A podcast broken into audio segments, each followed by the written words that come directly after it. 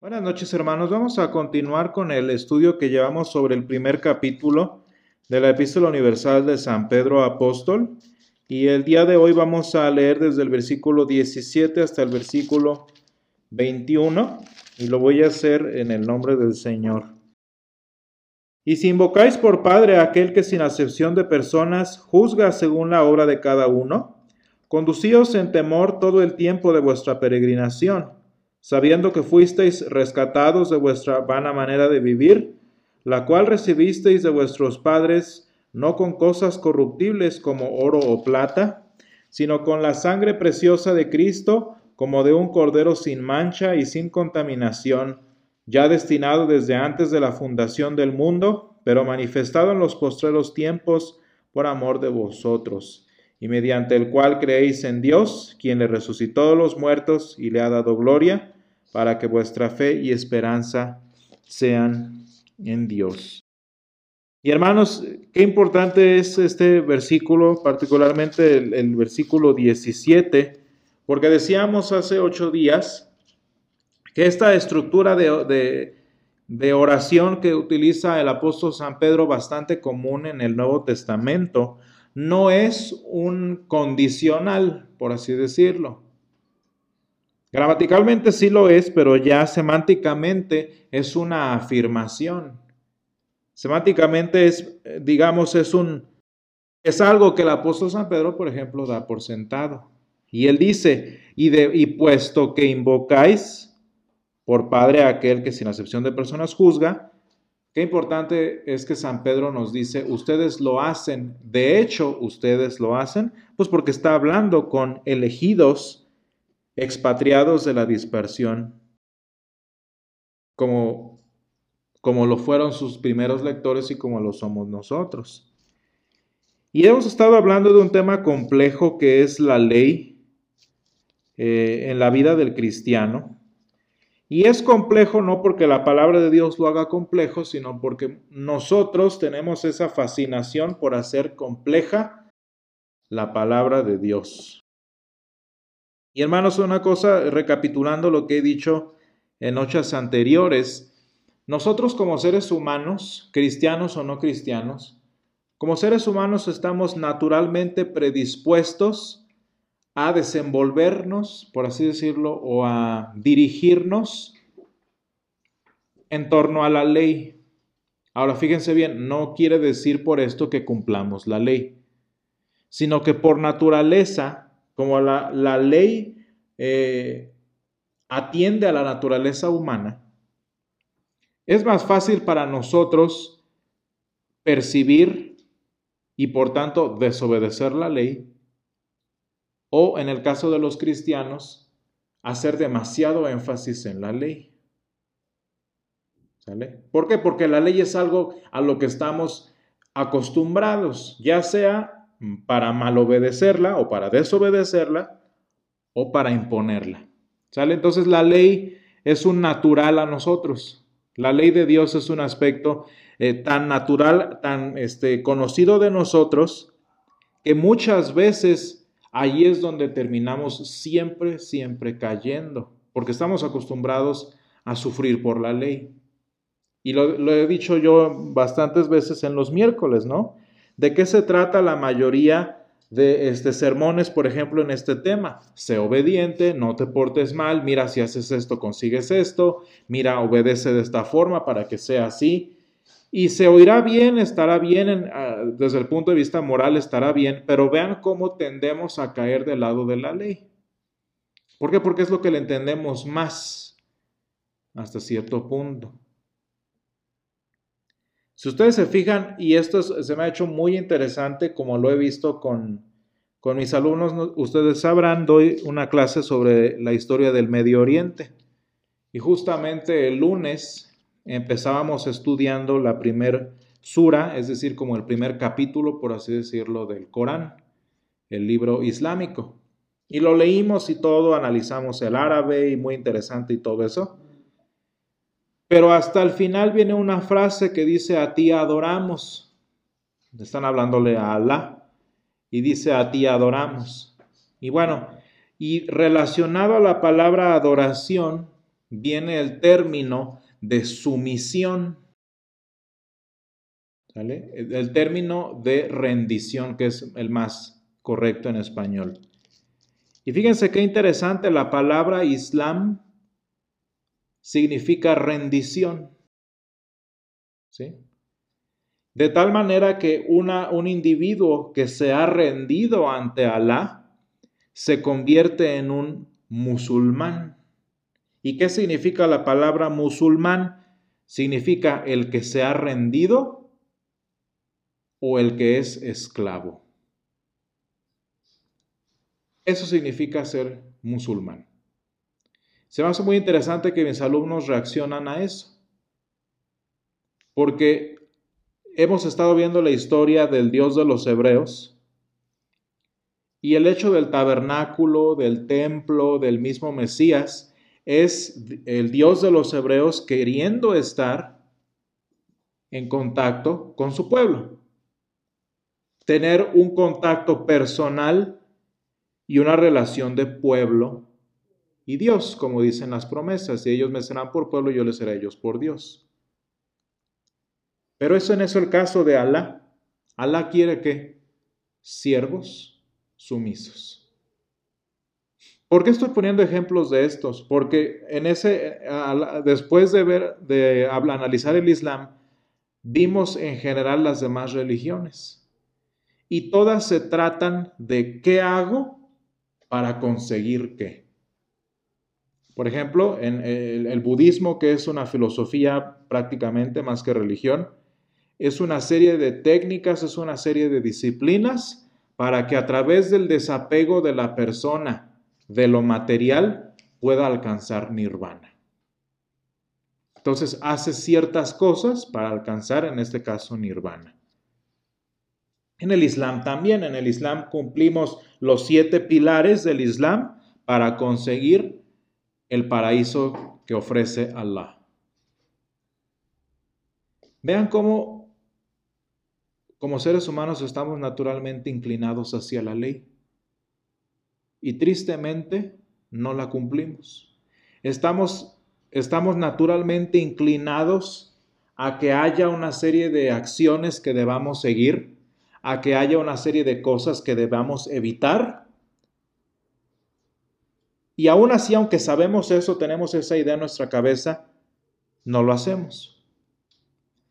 Esta inclinación natural por eso lleva a que pasajes como el que estamos estudiando terminen siendo una imposición moralista, una imposición legalista. Y haga esto y no haga aquello y de eso se trata el sermón, de ver qué cosas debes hacer como cristiano ¿Qué principios te enseña la escritura para que los lleves a cabo en tu vida y tengas una vida transformada, tengas una mejor vida? ¿Se fijan que es lo mismo del Islam? ¿Se fijan que es lo mismo del budismo? Nada más que en lugar de ser nirvana, en lugar de ser el paraíso de Allah, estamos hablando de que es una vida próspera, una vida bendecida, una vida abundante. Pero el principio es el mismo, el principio en este caso es la ley. Entonces, tristemente, pues este estos pasajes que hablan de la ley, que hablan de, este, de exhortaciones al creyente, se van siempre por ese lado. ¿Qué estás haciendo mal? ¿Cómo debes corregirlo? ¿Y qué beneficios sacas de esa corrección? Y hemos estado estudiando en semanas pasadas que eso no es lo que debemos hacer. No se trata de que simplemente nosotros como cristianos tenemos, aparte de los 613 mandamientos, ahora tenemos mandamientos extras como el que nos está dando aquí San, Pedro. No se trata de que la, fe cristiana es un añadido a la ley de Moisés. No, la palabra de Dios nos lo enseña bien clarito. Acuérdense, eh, eh, el sacrificio de Jesús, lo que Él ofrece en la cruz es el nuevo pacto, nuevo pacto porque el viejo dice, está caduco y está pronto a desaparecer. ¿Sí? Entonces no se trata de regresar a lo mismo, nada más versión cristiana. No, es entenderlo de forma correcta. Y fíjense bien, dice entonces el apóstol San Pedro, y puesto que ustedes invocan a Dios como Padre, Fíjense hermanos qué importante es esto, gracias a que por el Evangelio y no por la ley hemos venido al conocimiento personal de Dios como Padre y lo conocemos no como nuestro soberano, no como nuestro rey, sino como nuestro Padre. Fíjense cómo también tenemos una nueva perspectiva, un nuevo conocimiento, de hecho mucho más profundo, de su voluntad. Y hermanos, esto es muy importante que lo entendamos.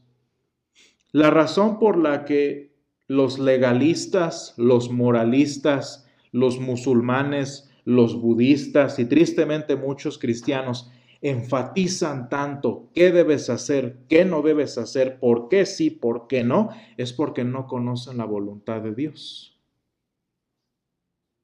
Porque para ellos Dios sigue siendo un Alá cristiano. Y su voluntad, pues es cumplir su ley.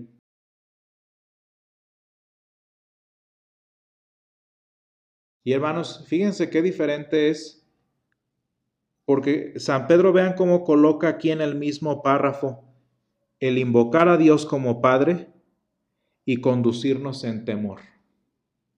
¿Por qué, hermanos? Porque la única manera de conducirnos en el temor de Dios es conociendo a Dios como Padre, no Dios como Creador, no Dios como soberano, no Dios como lo que es, sino como Dios Padre nuestro.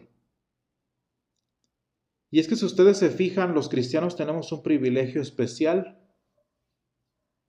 Si lo ponemos en la perspectiva como los ejemplos que daba el Señor en su tiempo, imagínense ahora, hoy en día, una empresa muy grande.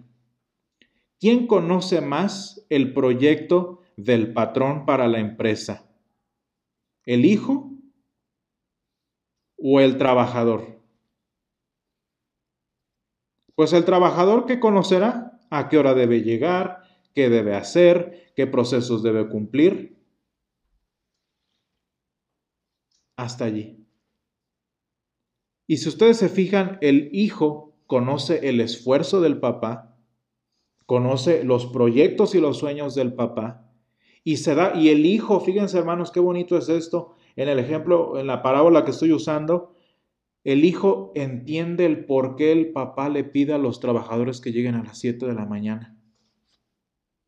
El hijo entiende por qué el papá exige que los administradores hagan esto y esto y esto.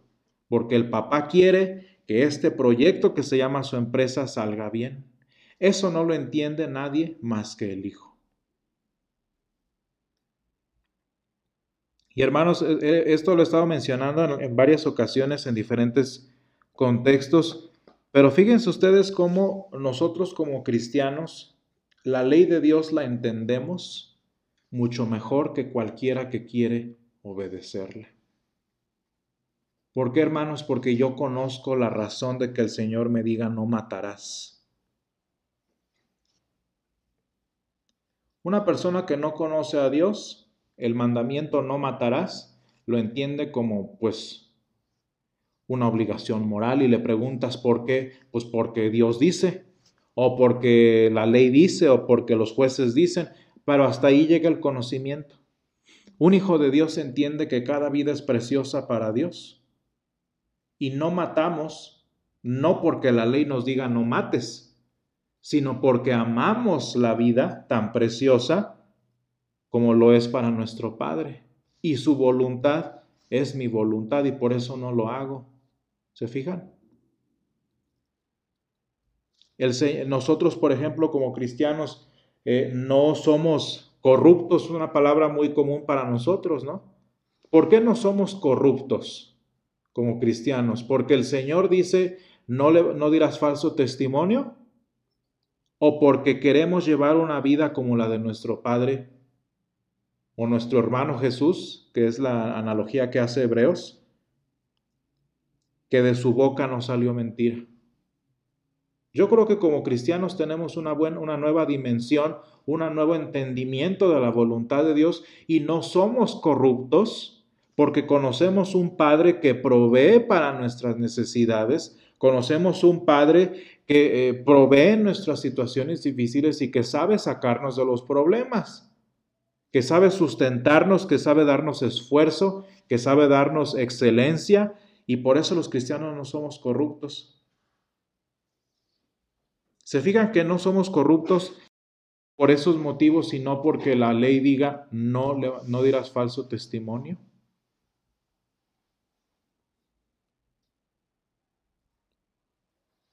Y hermanos, ese es el propósito de, esa es la, nueva dimensión de la ley que tiene el cristiano. Fíjense, en Romanos 7, si lo buscamos rápidamente, el apóstol San, Pablo nos habla de una situación más o menos similar. Y de hecho, el apóstol San Pablo aborda de una forma muy importante este, esta situación de la ley para los cristianos. ¿Cómo funciona la ley para los cristianos?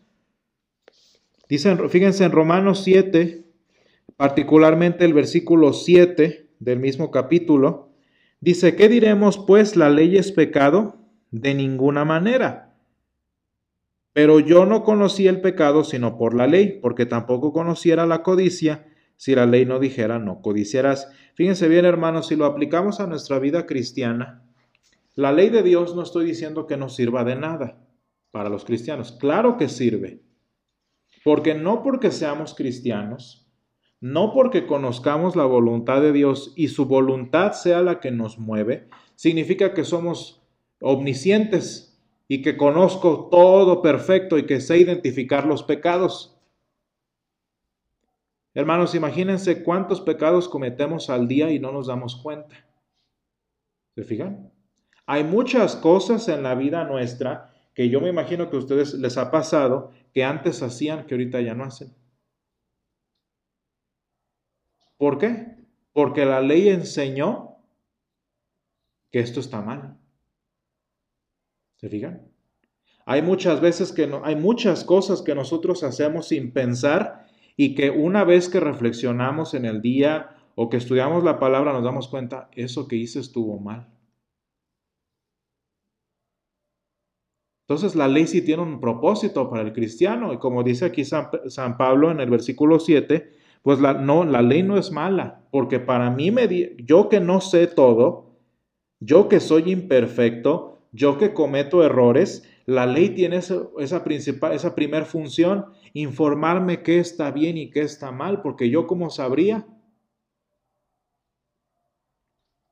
Fíjense hermanos, hay muchas historias de cristianos que vienen de diferentes pueblos de diferentes tradiciones, quizás muy distintas a las nuestras. Y hay muchas cosas que la palabra de Dios cambia. Y que porque ellos no sabían que estaban mal. Hay muchos casos, por ejemplo, de mormones que se convierten al Evangelio y ¿qué hacen? tienen que cambiar sus vidas, porque imagínense, hay algunos de ellos como con tres esposas, cuatro esposas, y la palabra de Dios no está de acuerdo con eso. Pero ellos vivían creyendo que estaban bien. Y la palabra de Dios, la ley en este caso, les informa, esto está mal, cámbialo. Entonces, la ley no es que, pues somos cristianos, no, vamos a quitar el Pentateuco porque no sirve de nada. No, porque la ley de Dios nos informa. La ley de Dios nos enseña qué está bien y qué está mal, porque nosotros de otra forma no sabríamos. No habría forma de que supiéramos si algo está bien o que está mal. Entonces dice, eh, dice eso en el versículo 7. Este, de ninguna manera, pero yo no conocía el pecado sino, sino por la ley, porque tampoco conociera la codicia si la ley dijera, no codiciarás. Y dice, fíjense en el versículo este, 14, porque sabemos que la ley es espiritual, mas yo soy carnal, vendido al pecado. Por eso necesitamos la ley, porque nosotros somos propensos a desobedecerla y necesitamos saber ¿Cómo estoy desobedeciendo la ley? No sé si ustedes han puesto a pensar, hermanos, pero en las generaciones modernas, no sé si han reflexionado que se necesita enseñar otra vez por qué el matrimonio es importante. ¿Se fijan? Y no porque las personas, las parejas jóvenes digan, yo odio a la iglesia y el matrimonio. No, es que simplemente ya, ya pasamos como por lo menos dos generaciones en las que primero se divorciaban mucho, luego este, tenían varias esposas y luego ya mejor ya nada más se casaban por el civil, no por la iglesia, y ahorita ya ni se casan. Qué, qué, qué, qué increíble, ¿no? Que tenemos que volver a enseñar cosas básicas. ¿Por qué? Porque la gente ya no sabe. Porque la gente, fíjense, sin la instrucción correcta, sin la ley del Señor presente en sus vidas, vean cómo vamos empezando de a poquitos, de a poquitos, y ahorita hay que volver a enseñar del matrimonio como el Señor lo hizo hace, eh, pues ahora sí, el, el mismo Señor Jesús.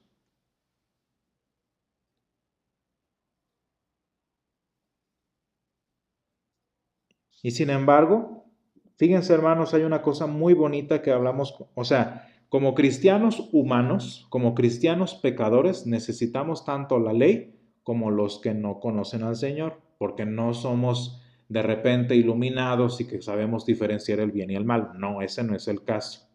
Como cristianos necesitamos tanto la ley como los que no conocen al Señor. ¿Por qué? Pues porque no entendemos, porque no sabemos. ¿Sí? Pero hay una diferencia muy importante que es lo más bonito de cuando aprendemos a entender la ley en su forma correcta. Fíjense bien, aquí viene una palabra clave y central en el versículo 15 de Romanos 7, porque lo que hago no lo entiendo, pues no hago lo que quiero, sino lo que aborrezco, eso hago. Y si lo que no quiero, esto hago, apruebo que la ley es buena. Y hermanos, ¿a qué se refiere este versículo en Romanos? La ley de Dios cambia la voluntad del cristiano. No nos da más poder para poder decir, ah, mira, esto sí, no, claro, esto es un pecado tal cual, no.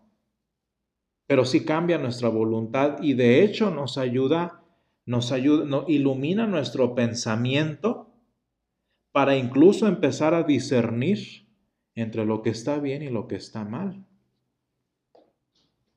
Muchas situaciones, hermanos, en la vida de los cristianos suceden sin que el Señor tenga que, digamos, directamente intervenir.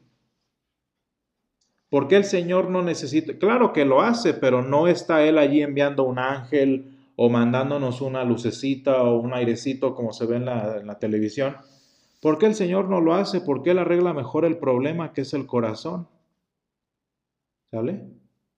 Y el Señor cambia el corazón de las personas para que las personas empiecen a identificar qué está bien y qué está mal. Eso no significa, decía yo hace un momento, que el cristiano dice, bueno, oh, eso es un pecado, lo voy a resistir y ya no va a tener poder sobre mí. Eso no es esa no es una de las, digamos, de las capacidades eh, instantáneas que recibe el cristiano. Claro que no. ¿Cuántas veces no hacemos lo mismo? Dos o tres veces. Pues, aunque ya sabemos que está mal, ahí seguimos. Y ahí seguimos. Eh, muy chistoso se me hace que dice, este, dicen los biólogos que el animal, el único animal que cae dos veces en el mismo hoyo es el hombre. ¿Por qué? Pues porque ahora sí paso. O ahora sí lo alcanzo a brincar. Los animalitos tan, pues ahora sí tan simples criaturas que son, hay un hoyo que hacen, pues le dan la vuelta, ¿no? Entonces, no se trata de que el cristiano de repente ahora es el este, señor de sus pecados y puede frenarlos y puede obedecer la ley perfectamente. No, no se trata de eso. Pero ya empezamos a tener un problema interior, ¿se fijan? Y eso es lo que el Señor quiere hacer con su ley en nuestras vidas. Quiere, que, quiere causar el Señor un conflicto espiritual en nuestra vida que dure hasta que el Señor venga. ¿Qué conflicto espiritual quiere el Señor causar en nosotros? Eso de que haga algo yo, cuando haga algo yo mal, yo me dé cuenta que está mal y busque arrepentirme. O que cuando tenga la disyuntiva, yo escoja hacer la voluntad de Dios. Y hermanos, esto sí se puede. Y San Pablo es la, ahora sí, e, él está hablando aquí de su, de su testimonio personal. Dice, de manera que ya no soy yo quien hace aquello, ya no es el cristiano que lo hace por gusto. Lo hace porque pues en nuestra condición pues ni modo caemos en la misma circunstancia, ¿no? Dice, pero por lo menos ya no lo hago a gusto. Ya no lo hago a placer, sino el pecado que mora en mí, dice el versículo 17. Entonces, hermanos, vean cómo la ley sí tiene un propósito para la vida cristiana. Pero no sé si se dan cuenta que esta dimensión de lo bueno o malo que le estamos dando es exclusiva de los hijos de Dios. Esta dimensión de ir descubriendo qué está bien, qué está mal, como dice el versículo 7, o de ir empezando a tener un conflicto espiritual con la vida que tengo, con las cosas que hago, este es un conocimiento de la voluntad de Dios que solo sus hijos tienen. Solo un hijo de Dios, como dice San Pedro, si pues invocáis a Dios como Padre, Solo un hijo de Dios, hermanos, entiende y se interesa por saber qué está bien y qué está mal. Y solo un hijo de Dios empieza a tener estas crisis espirituales con lo que está bien y con lo que está mal. Y eso es exclusivo de los hijos de Dios.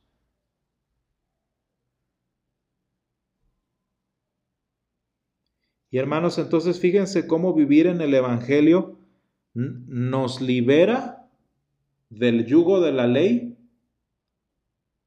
para cumplirla por placer. Es muy distinto, ¿no?